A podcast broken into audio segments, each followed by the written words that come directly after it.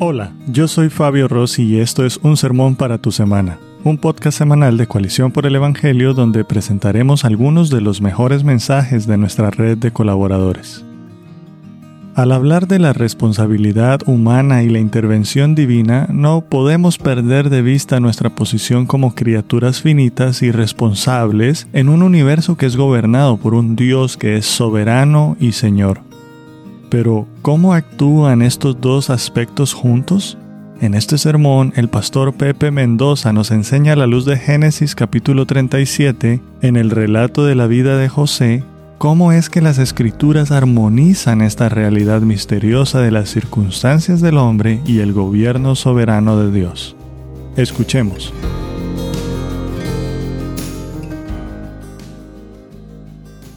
¿Quién es el responsable final de las cosas que pasan en nuestras vidas. Así que quiero reconocer que no es un tema sencillo de compartir en un solo mensaje, en solamente unos minutos, pero eh, quisiera eh, llegar a ustedes con una eh, explicación, con una exposición bíblica que nos permita poder entender este tema y también podamos glorificar a Dios por el cuidado que Él tiene de nuestras vidas. Así que vamos a estar tocando el caso de la vida de José, que yo creo que es un tema en donde podemos ver justamente eh, cómo confluyen la responsabilidad humana, el devenir de la vida humana y también la intervención divina de una manera particular en medio de las circunstancias a veces dolorosas de la vida de un ser humano, como es la historia de José, una historia que ustedes conocen bastante bien y por lo tanto me va a permitir eh, que podamos exponerla eh, de una manera sencilla, de una manera clara, dinámica, para poder llegar a ver cómo estos dos elementos se juntan. Pero antes permítanme y acompáñenme en un momento de oración para pedirle al Señor su bendición sobre nuestras vidas. Señor, en esta mañana queremos gozarnos, Señor, en estar juntos, aunque sea a través de esta manera virtual Queremos pedirte que tú nos bendigas, que tú nos des calma, tranquilidad, Señor, en nuestros hogares, que tú permitas, Señor, que este tiempo pueda ser bueno entre nosotros y que todo lo que digamos o hagamos sea enteramente para tu gloria y honra. Queremos encomendarte este tiempo, queremos rogarte la dirección de tu Espíritu Santo y queremos, Señor, que realmente lo que digamos sean palabras de bendición, que glorifiquen tu nombre y que sean de bendición para nuestras vidas, de acuerdo a cada una de nuestras circunstancias. Te lo pedimos esto en el nombre de Jesús. Amén. Amén. Al hablar de la responsabilidad humana y divina, no podemos perder de vista nuestra posición como criaturas responsables en un universo que es gobernado por un Dios que es soberano y Señor. Nosotros creemos en un Dios omnisciente, un Dios que todo lo ve, un Dios que todo lo conoce y un Dios que vive en la eternidad. Esa es la realidad de nuestro Dios, un Dios que todo lo gobierna. Ahora, en el otro extremo, nosotros somos seres humanos finitos, somos seres humanos que dependen del tiempo, que vamos avanzando un día a la vez y que producto del pecado y de nuestra separación de Dios, a veces percibimos o tenemos la idea equivocada de que Dios no está presente. Sin embargo, Dios está presente en todos los aspectos de nuestra vida. La gran pregunta es cómo actúan estos dos aspectos juntos. Entonces, queremos empezar viendo la historia de José. No vamos a poder verla de manera exhaustiva, solamente vamos a ver algunos pocos aspectos para poder observar cómo la escritura presenta esta realidad misteriosa de las circunstancias del hombre y al mismo tiempo el gobierno de Dios. Entonces vamos al capítulo 37 del primer libro de la Biblia, del libro del Génesis, y vamos a ver algunos aspectos. Vamos a empezar con la idea de que el ser humano es responsable de sus actos y de sus consecuencias. Esto es lo primero que nosotros vamos a evaluar. Como ustedes saben, la historia de José en el capítulo 37, vamos a ver eh, los primeros eh, dos versículos, lo primero que vamos a descubrir en la historia de José es una familia conflictiva, una familia con problemas, una familia como cualquier otra con dificultades. Sin embargo, es interesante cómo empieza eh, el capítulo 37 eh, cuando esta historia inicia. Dice, Jacob habitó en la tierra donde había peregrinado su padre, en la tierra de Canaán. Esta es la historia de las generaciones de Jacob. Cuando se refiere a las generaciones de Jacob, se está refiriendo a los descendientes de Jacob o la historia de la familia de Jacob. Y lo primero que se nos cuenta dice, cuando José tenía 17 años, apacentaba el rebaño con sus hermanos. El joven estaba con los hijos de Bila y con los hijos de Silpa, mujeres de su padre, y José trajo a su padre mal, malos informes sobre ellos. Imagínense esta, esta introducción familiar. Y con esto empieza la historia de José. Es interesante que el, el autor bíblico, el mismo Señor, nos presenta esta historia con un conflicto inicial. Ahí tenemos a José, esta es la historia de José, un joven de 17 años que eh, simplemente él era el informante de del mal comportamiento de sus hermanos. Así es como empieza la historia. Yo sé que para muchos de nosotros es difícil eh, aceptar la historia de, un José adolescente o de un José con un carácter que todavía merecía ser educado o ser sometido a prueba para eh, cambiar. Pero José era un ser humano como nosotros, un pecador, y aparentemente este José eh, al principio de su vida no tenía una buena espina. Y dice eh, en los versos 3 y 4, Israel amaba a José más que a todos sus hijos, porque era para él el hijo de su vejez y le hizo una túnica de muchos colores, y sus hermanos vieron que su padre amaba más a José que a todos ellos, por eso le odiaban y no podían hablarle amistosamente. Ahora, esta historia no es auspiciosa por ningún lado. Nosotros nos encontramos con una relación difícil y tormentosa entre José y sus hermanos. Ya vemos allí que José era como el informante de su padre de los malos comportamientos de sus hermanos. Ah, encontramos también la preferencia de Jacob sobre José, que propiciaba una mala actitud del resto de los hermanos con respecto a José. Dice, Israel amaba a José más que a todos sus hijos. Ya esta sola afirmación es eh, una declaración de guerra entre, entre los numerosos hijos de, de Jacob. Y no solamente eso, sino que se nos dice que Jacob le hizo una túnica de muchos colores. Ahora, esto no es un dato menor, porque en realidad eh, podríamos decir que era como que Jacob vestía a José con ropa de marca y a todos los demás con ropa del mercado por llamarlo de alguna manera. Esta túnica de colores estamos hablando de algo que era precioso en su tiempo y que lo distinguía definitivamente por sobre sus hermanos. Yo eh, no puedo dudar de que José tenía algo de altanería en su corazón y era algo que él requería cambiar, porque él se sentía quizás por encima de sus propios hermanos. Y sus hermanos no eran ciegos. Y dice que sus hermanos vieron que su padre amaba más a José que a todos ellos y por eso lo odiaban y no podían hablarle amistosamente.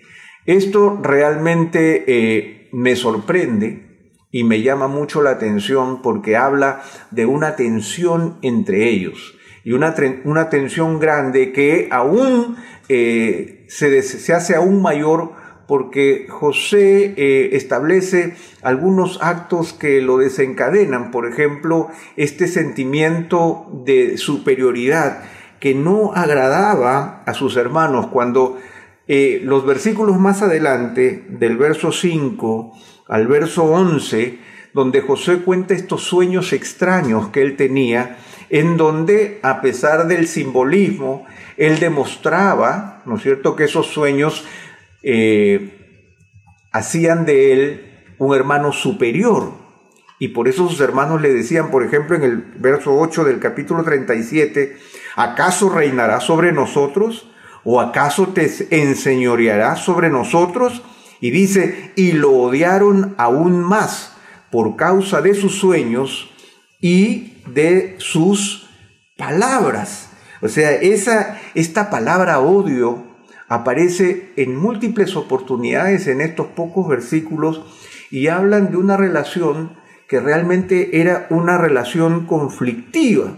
Pero Josué insiste y tiene otro sueño y este sueño no solamente se lo cuenta a sus hermanos, sino que también se lo cuenta a su padre. Y el verso, el verso 10 dice, cuando se lo contó a su padre y a sus hermanos, su padre lo reprendió y le dijo, ¿qué es este sueño que has tenido? ¿Acaso yo, tu madre y tus hermanos vendremos a inclinarnos hasta el suelo ante ti? definitivamente eh, había algo que no estaba funcionando bien en esta, en esta familia. Y y José, perdón, era un símbolo de discordia, definitivamente, y es muy posible que tenía un cierto elemento de superioridad que hacía que sus hermanos, como dice en el verso 11, concluyendo este pasaje de los sueños, sus hermanos le tenían envidia pero su padre reflexionaba sobre lo que se había dicho. Quizás la actitud pasiva de Jacob también aumentaba este, esta, este, este rechazo hacia el joven José por parte de sus hermanos.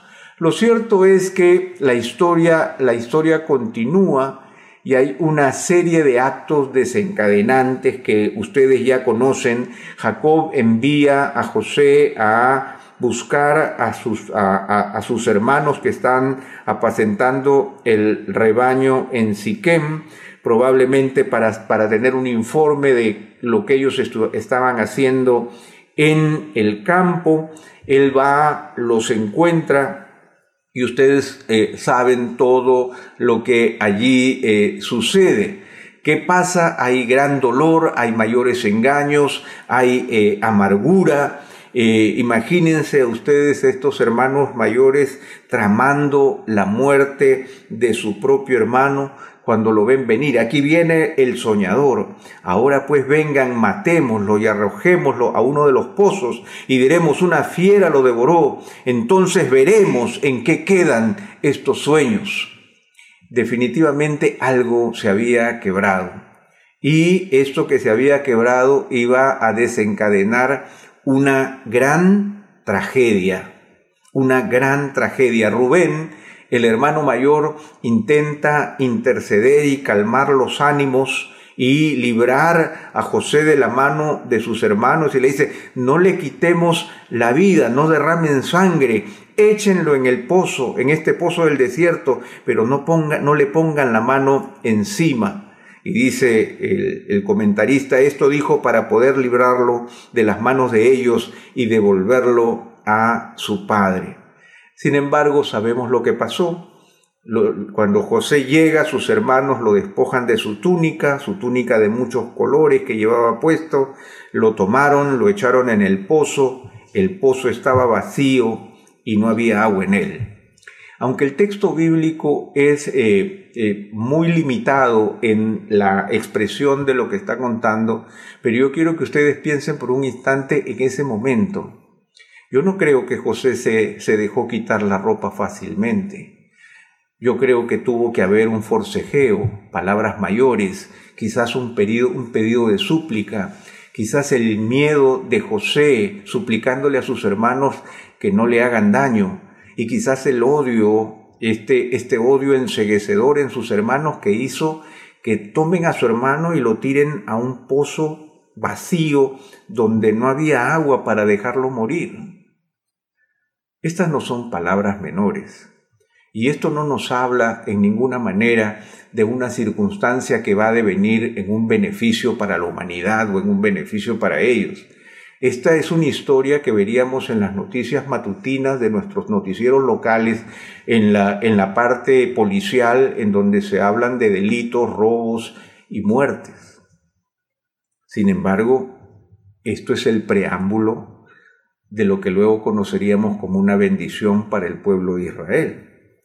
Sin embargo, todo lo que vemos aquí es básicamente es dolor, es engaño, es amargura, es endurecimiento de corazón.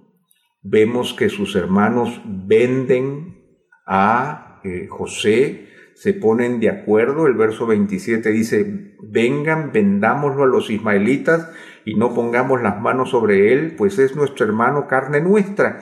Imagínense, ellos lo reconocen como su hermano, es nuestra carne. No lo vamos a matar, solo lo vamos a vender.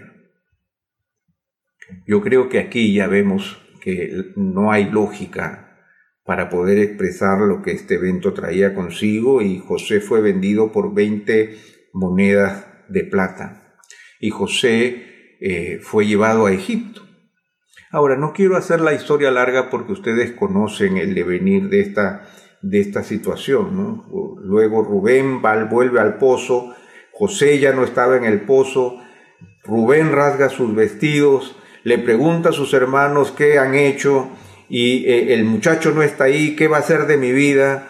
Y ellos traman el engaño al padre, por cierto?, manchando eh, la túnica de colores con la sangre de un macho cabrío y se la llevan al padre y le dicen que al padre examina si esta ropa es la ropa de tu hijo. Y él dice en el verso 33, es la túnica de mi hijo, una fiera lo ha devorado. Sin duda José ha sido despedazado. Jacob rasgó sus vestidos, puso silicio sobre sus lomos y estuvo de duelo por su, por su hijo muchos días. Todos sus hijos y todas sus hijas vinieron para consolarlo, pero él rehusó ser consolado y dijo, ciertamente enlutado bajaré al Seol por causa de mi hijo, y su padre lloró por él.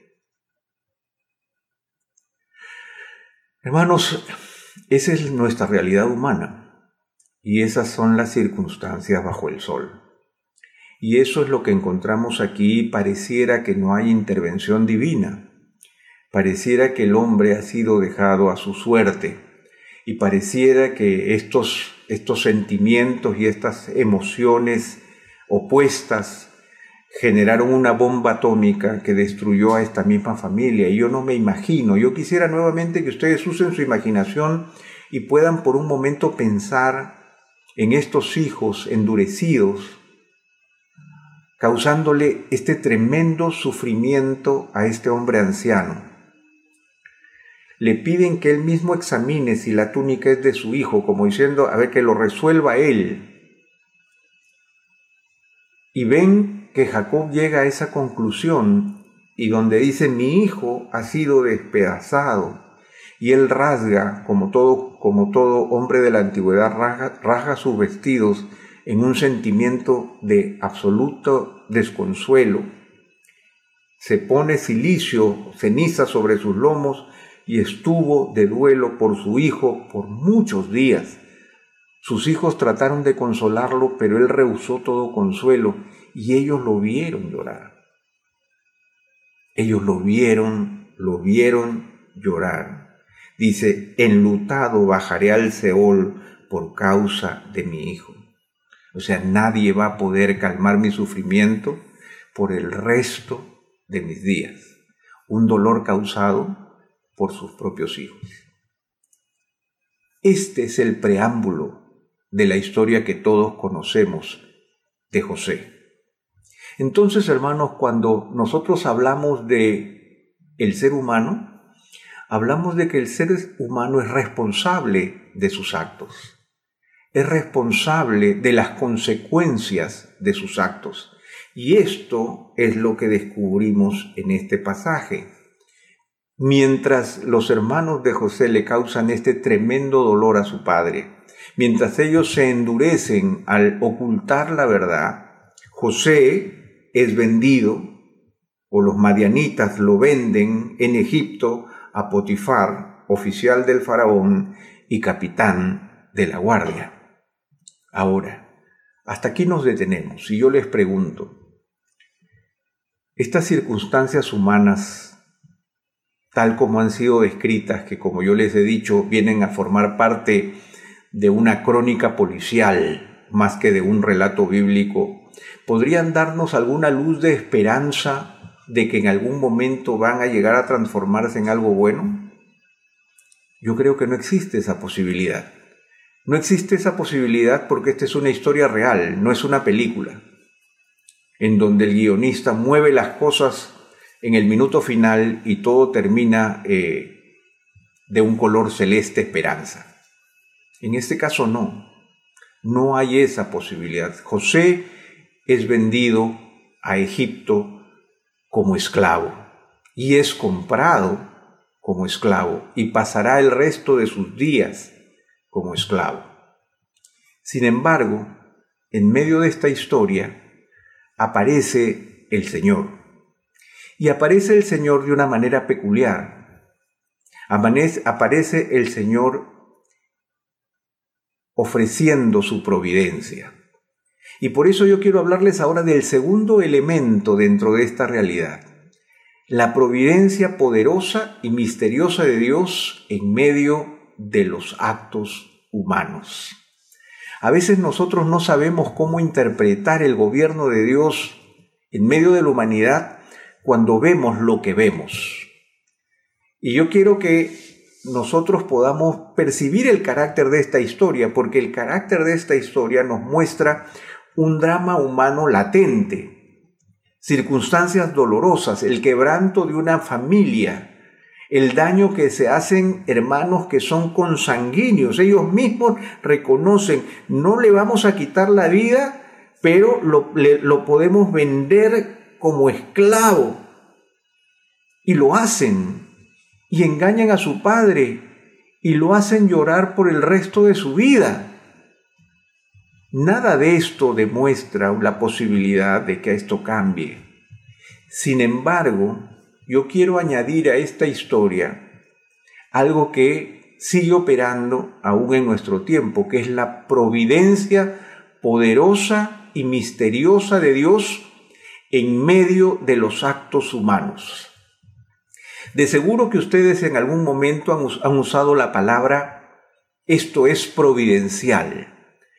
Cuando decimos que algo es providencial, porque nos es beneficioso, porque estábamos en una situación y providencialmente apareció la persona que estábamos esperando, o porque providencialmente se dio la solución que nosotros requeríamos, o porque providencialmente nos, entró un dinero para que nosotros pudiéramos pagar una deuda que se cancelaba ese día. Así es como nosotros utilizamos la palabra providencia o providencial.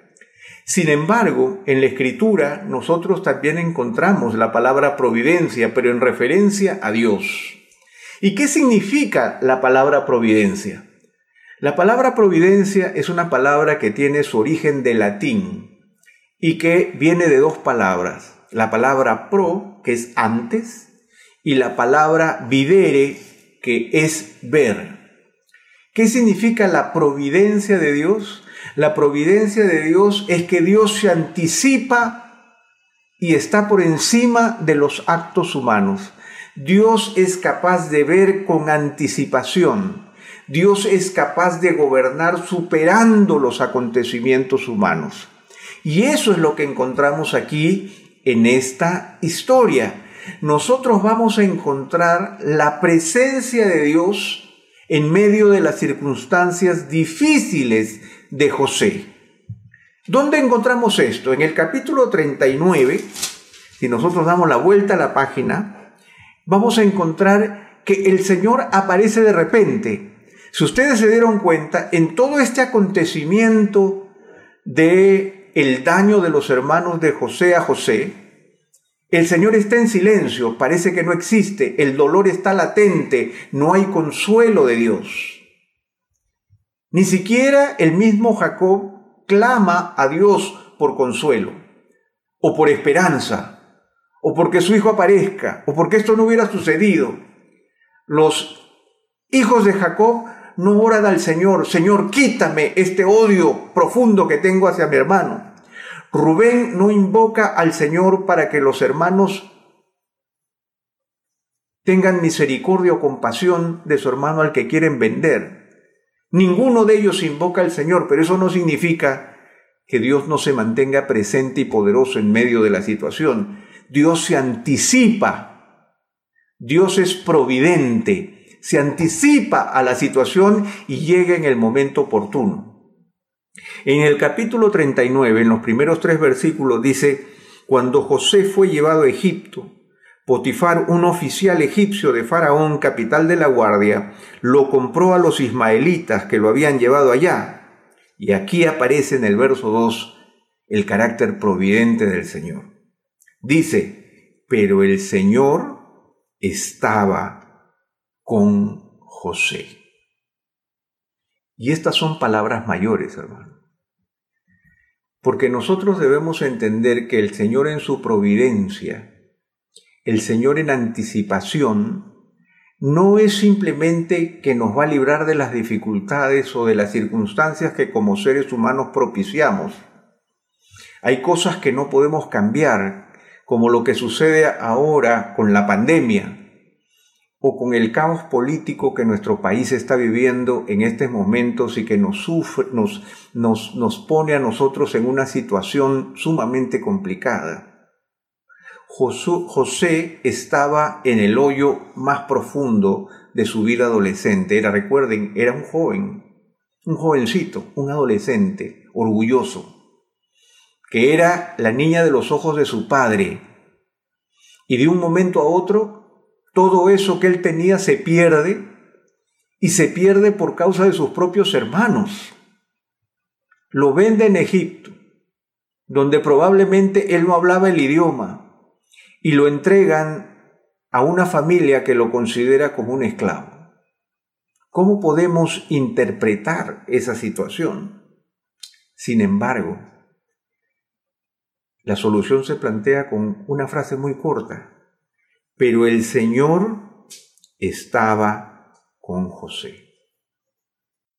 Y hermanos, el carácter providencial empieza reconociendo la presencia del Señor en nuestra vida. Nuestro Señor Jesucristo nunca nos engañó diciéndonos que por su presencia nosotros nunca pasaríamos por el mal. Por el contrario, el Señor nos dijo, en el mundo tendréis aflicción. Es evidente que nosotros, al igual que el resto de los seres humanos de nuestra generación, si hay un terremoto, lo vamos a experimentar. Si hay una crisis económica, la sufriremos. También pasaremos por enfermedad y dolor. Pero bien decía el salmista en el Salmo 23, aunque ande en valle de sombra de muerte, no temeré mal alguno, porque tú estarás conmigo. Si hay una característica del gobierno de Dios en medio de nuestras vidas, es que sin importar las circunstancias que nosotros estemos atravesando, nuestra más profunda seguridad será la presencia del Señor con nosotros. El Señor estaba con José. Y el pasaje continúa diciendo que llegó a ser un hombre próspero y vivía en la casa de su amo, el, el egipcio. Definitivamente, hermanos, hay circunstancias por las que pasamos, pero las circunstancias que pasamos por la providencia de Dios son oportunidades para que nosotros podamos crecer, para que nosotros podamos prosperar, a diferencia de cualquier otra persona en el mundo, el Señor nos dice en su palabra que a los que aman a Dios todas las cosas le ayudan a bien, conforme al propósito para el que ha sido llamado. De tal manera que esto mismo sucede con José. José llegó a ser un hombre próspero. ¿Qué significa? que el Señor que estaba presente con él trabajó en medio de su vida, en medio de su quebranto, y lo convirtió en el hombre que debería ser. Hermanos, a veces nosotros tenemos la idea de que las circunstancias difíciles en nuestra vida impiden que seamos las personas que deberíamos ser, cuando deberíamos darnos cuenta que sin importar las circunstancias que nosotros estemos atravesando en nuestra vida, siempre llegaremos a ser las personas que el Señor quiere que seamos porque el Señor permanece con nosotros. Esa es la realidad de la providencia de Dios y esa es la realidad de la intervención de Dios en medio de nuestras vidas. Porque miren ustedes también el verso 3.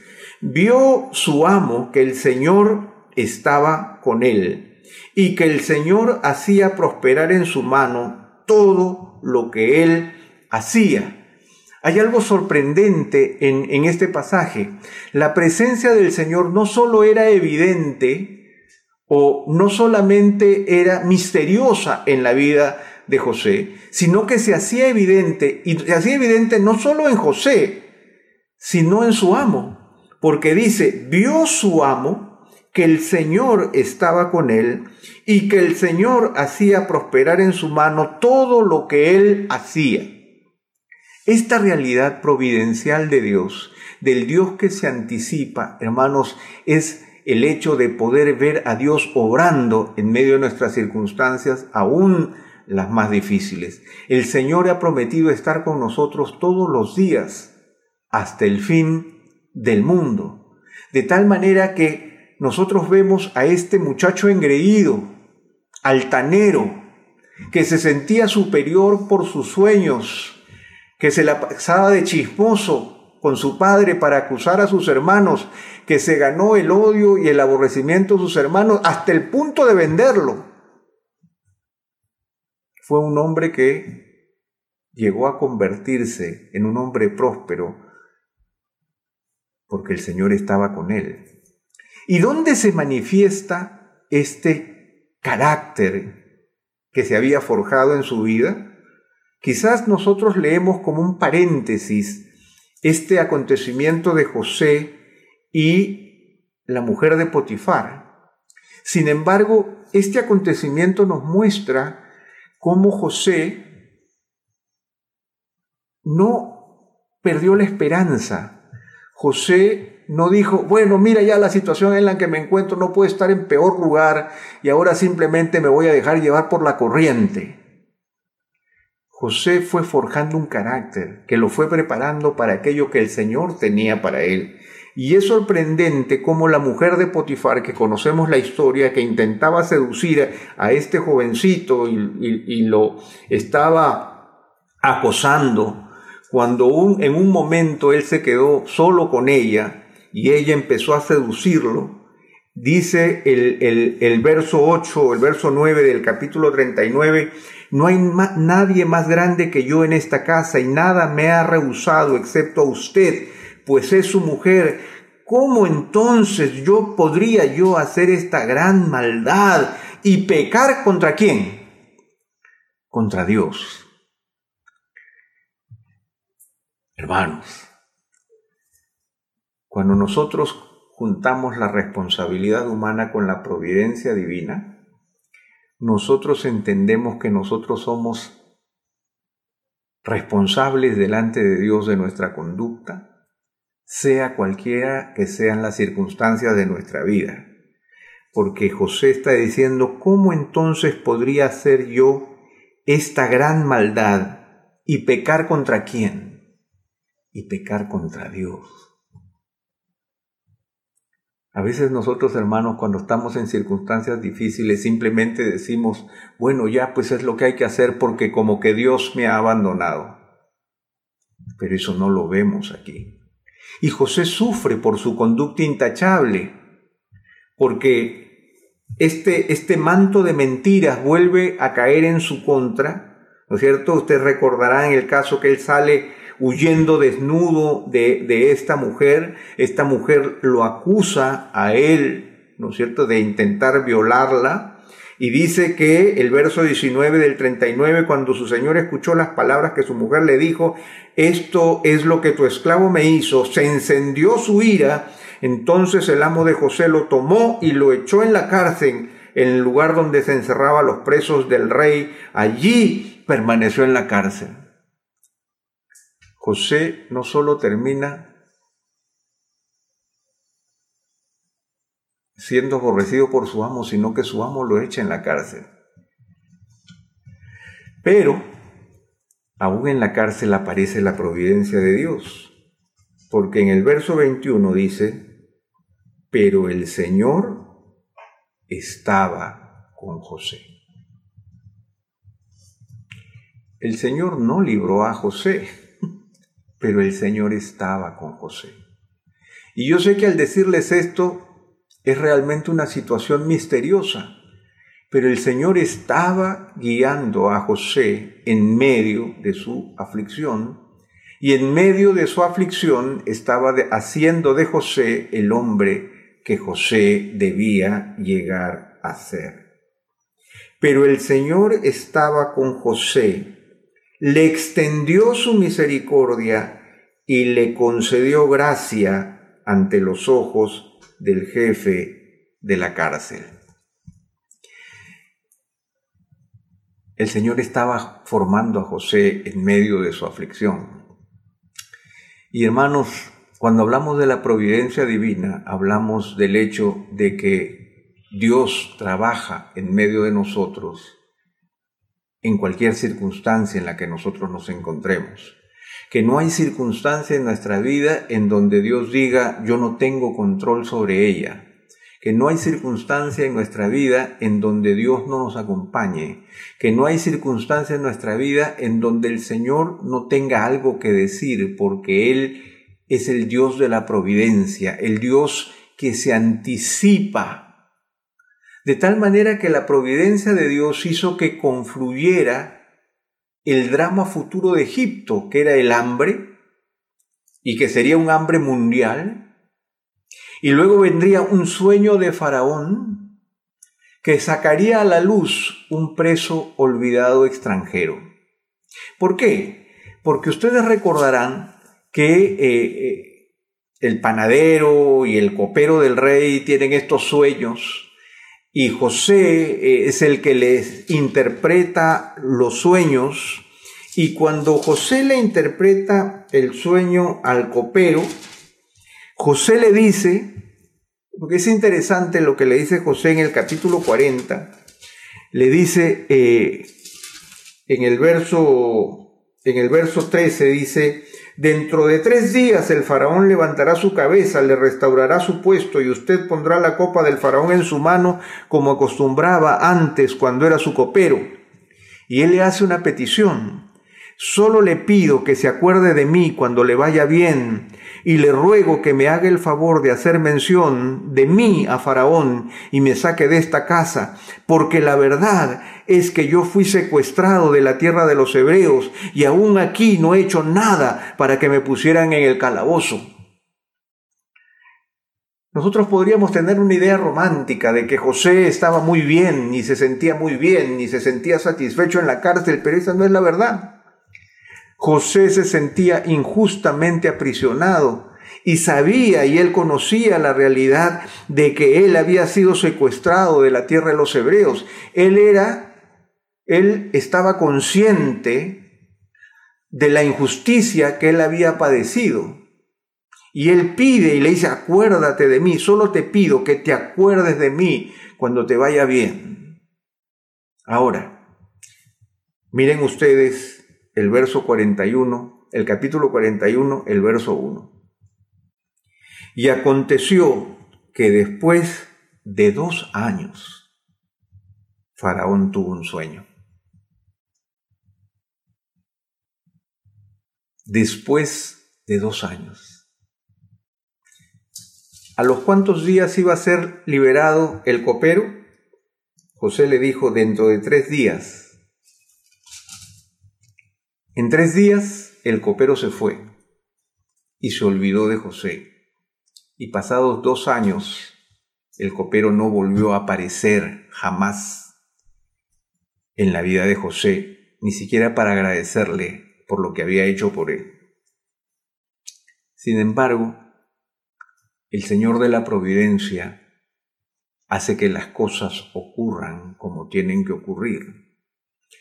Y nuevamente, aunque es misteriosa la intervención de Dios, con todo el drama humano y la providencia divina hacen que el Señor haga su obra perfecta en la vida de sus hijos, porque el Señor lo primero que quiere trabajar en nosotros es nuestro carácter. Y eso es lo que estaba trabajando en José. Lo preparó para ser autoridad en Egipto y lo preparó aún más para poder recibir a sus propios hermanos. Ustedes conocen la historia de tal manera que yo no quisiera abundar en más porque ya el tiempo se me ha terminado. Pero yo quisiera que vayamos al capítulo 50 de el Génesis. Cuando ya ustedes conocen la historia, los hermanos de José fueron con comida, José los reconoció, él los puso a prueba, Luego él hizo evidente quién era, él lloró sobre sus hermanos, recibió a su padre en Egipto, el faraón les dio una tierra especial para que ellos vivieran, pasaron muchos años, muere, muere Jacob y cuando muere Jacob se vuelve a desencadenar la crisis y en medio de esa crisis eh, los hermanos temen que ahora que el padre ya no está vivo, José se va a hacer cargo del pecado que ellos cometieron contra José. Sin embargo, nosotros encontramos las siguientes palabras. Eh, Génesis 50 a partir del verso 15. Al ver los hermanos de José que su padre había muerto, dijeron, quizá José guarde rencor contra nosotros y de cierto nos devuelva todo el mal que le hicimos. Esta es la realidad humana. Y esta es la responsabilidad humana a la cual ellos le temen. Entonces enviaron un mensaje a José diciendo, tu padre mandó a decir antes de morir, así dirán a José, te ruego que perdones la maldad de tus hermanos y su pecado porque ellos te trataron mal. Hermanos, esa era la realidad. La realidad de la responsabilidad humana está latente. Ellos lo trataron mal, ellos pecaron contra José. Y ahora te rogamos que perdones la maldad de los siervos del Dios de tu Padre. O sea, ellos piden perdón por lo que habían hecho. Porque en el plano humano había una situación que tenía que arreglarse. Pero ¿cuál fue la reacción de José? Dice, y José lloró cuando le hablaron. José lloró cuando le hablaron. Entonces sus hermanos vinieron también y se postraron delante de él y dijeron, ahora somos tus siervos. Se pusieron a disposición de José. Era lo que correspondía desde el punto de vista de la responsabilidad humana. Hermanos, el Señor trabaja a través de nuestras circunstancias y el Señor prepara nuestros corazones a través de las circunstancias y de nuestros temores, pero el Señor sigue siendo el Dios de la providencia. Verso 19. Pero José les dijo, no teman, ¿acaso estoy yo en lugar de Dios? Ustedes pensaron hacerme mal, pero Dios lo cambió en bien, para que sucediera como vemos hoy y se preservara la vida de mucha gente. Ustedes pensaron hacerme mal, pero Dios lo cambió en bien.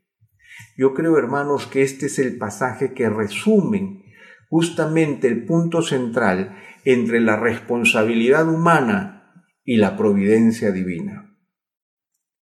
La historia de José no era una historia que debía culminar con un final feliz, pero el Señor estaba con José y el Señor tenía un plan que era más grande que la propia historia personal de José, que tenía que ver con el hecho de la subsistencia de la nación de Israel para el cumplimiento del Evangelio y sus promesas. Pero lo vemos aquí, no teman, ¿acaso estoy yo en lugar de Dios? Ustedes pensaron hacerme mal, pero Dios lo cambió en bien para que sucediera como vemos hoy y se preservara la vida de mucha gente. Ahora pues no teman, yo proveeré para ustedes y para sus hijos, y los consoló y les habló cariñosamente. Cuando confluye la responsabilidad humana con la providencia divina, ¿saben lo que ocurre? hay un cambio de corazón. ¿Saben por qué? Porque en este breve pasaje nosotros encontramos que los hermanos de José pidieron perdón. Y José perdonó. El círculo se había cerrado y el plan de Dios se había cumplido. No teman, ¿acaso estoy yo en lugar de Dios? Ustedes pensaron hacerme mal, pero Dios lo cambió en bien. Cada día de nuestra vida, hermanos, nosotros seremos responsables de todos nuestros actos y de las consecuencias de nuestros actos. Pero el Dios que está presente en medio de nuestras vidas es capaz de utilizar esas circunstancias para cambiar nuestro carácter, para que nosotros seamos cada día más semejantes a Jesucristo. A veces nosotros entendemos que las circunstancias buenas son en las que Dios está y las circunstancias malas son aquellas en las que Dios no está. Sin embargo, Dios permanece con nosotros en todas nuestras circunstancias y es capaz de intervenir conforme a sus propósitos en gloria, no solamente para responder nuestras oraciones y sacarnos del aprieto, sino para que nosotros podamos cumplir un plan que es más alto y más grande que el nuestro. Cuando yo leo el verso 21 y veo a José diciéndole a sus hermanos, ahora pues, no teman, yo proveeré para ustedes y para sus hijos, y los consoló y les habló cariñosamente. Yo veo ahí el Evangelio. Veo ahí, hermanos, el gran propósito de Dios que es el cambio de nuestro corazón. Veo ahí la posibilidad de ver ya no al José orgulloso, que se creía superior a sus hermanos, sino a un José que ama, y que sirve. Y yo ya no veo allí a esos hermanos vengativos que odiaban a su hermano hasta el punto de desearle la muerte, sino que veo a hermanos que estuvieron dispuestos a reconocer su pecado, pedir perdón y ponerse al servicio de José. Ese es, así termina una historia cuando el Señor obra en medio de las vidas de manera providencial. Y en medio de esta historia dramática, el Señor hace lo que tiene que hacer. Es difícil poder decir exactamente en qué formas misteriosas Dios trabaja en nuestras vidas. Yo quisiera darles cuatro puntos exactos para que ustedes puedan evaluar sus vidas, pero lo cierto es que nosotros tenemos que descansar en el gobierno de Dios y en una promesa, una sola promesa, una sola promesa fundamental que Dios hace en nuestras vidas. ¿Cuál es esa promesa? que Él ha prometido estar con nosotros todos los días hasta el fin del mundo. Eso es aquello que cambiará todas nuestras circunstancias, porque el Señor ha prometido que no nos abandonará, que no nos dejará y que aún en las circunstancias más difíciles por las que nosotros atravesemos, Él permanecerá con nosotros. De manera providencial, anticipándose a nuestras vidas, y haciendo de nosotros los hombres y las mujeres que debemos ser para gloria de su nombre, aún en medio de las circunstancias más difíciles. Así que hermanos, les dejo esta reflexión para que ustedes también lo evalúen en sus propias vidas y puedan reconocer que el Señor está con ustedes bajo cualquier circunstancia y el Señor obrará en nuestras vidas conforme a sus planes y propósitos para gloria de su nombre y bendición nuestra bajo cualquier circunstancia. Señor, queremos darte gracias por este tema que hemos compartido en esta mañana, queremos pedirte que tú nos bendigas y que en este tema misterioso, Señor, en donde confluye la responsabilidad humana, la soberanía y la providencia divina, te pedimos, Señor, que tú abras nuestros ojos para descubrir tu presencia en medio de nuestras vidas, a pesar de todo lo que los hombres nos puedan hacer a pesar de, Señor, nuestras circunstancias más difíciles, porque probablemente ninguno de nosotros caerá tan bajo como cayó José. Quizás nosotros podamos ser engañados por un delincuente o podamos ser, Señor, abusados por un jefe, pero José, Señor, fue abusado por sus propios hermanos y entregado por sus propios hermanos. Quizás, Señor, nos puede hacer llorar una persona ajena a nuestras vidas, pero no podríamos ver a Señor a, hijos despiadados que hacen llorar a su padre por muchos años. Pero eso lo vemos en esta historia. Y esta historia que hubiera podido terminar con un final desgarrador, se convierte en una historia de redención, en donde las, las palabras finales entre estos hermanos son palabras de consuelo y de cariño, porque hubo perdón, porque al final de cuentas, Señor, el Dios presente transformó sus vidas e hizo que lo que podría ser una destrucción sea toda una bendición. Que así también veamos nuestras vidas, Señor, como posibilidades de redención, como posibilidades de bendición, porque para eso Cristo Jesús vino al mundo, para darnos vida en medio de nuestra muerte, para resucitarnos a pesar de que estábamos podridos en nuestros delitos y pecados. Bendito sea tu nombre, Señor, gracias por la posibilidad de gozarnos contigo y gracias, Señor, porque tú, Señor, gobiernas de manera providencial en nuestra existencia. Gracias en el nombre de Jesús. Amén.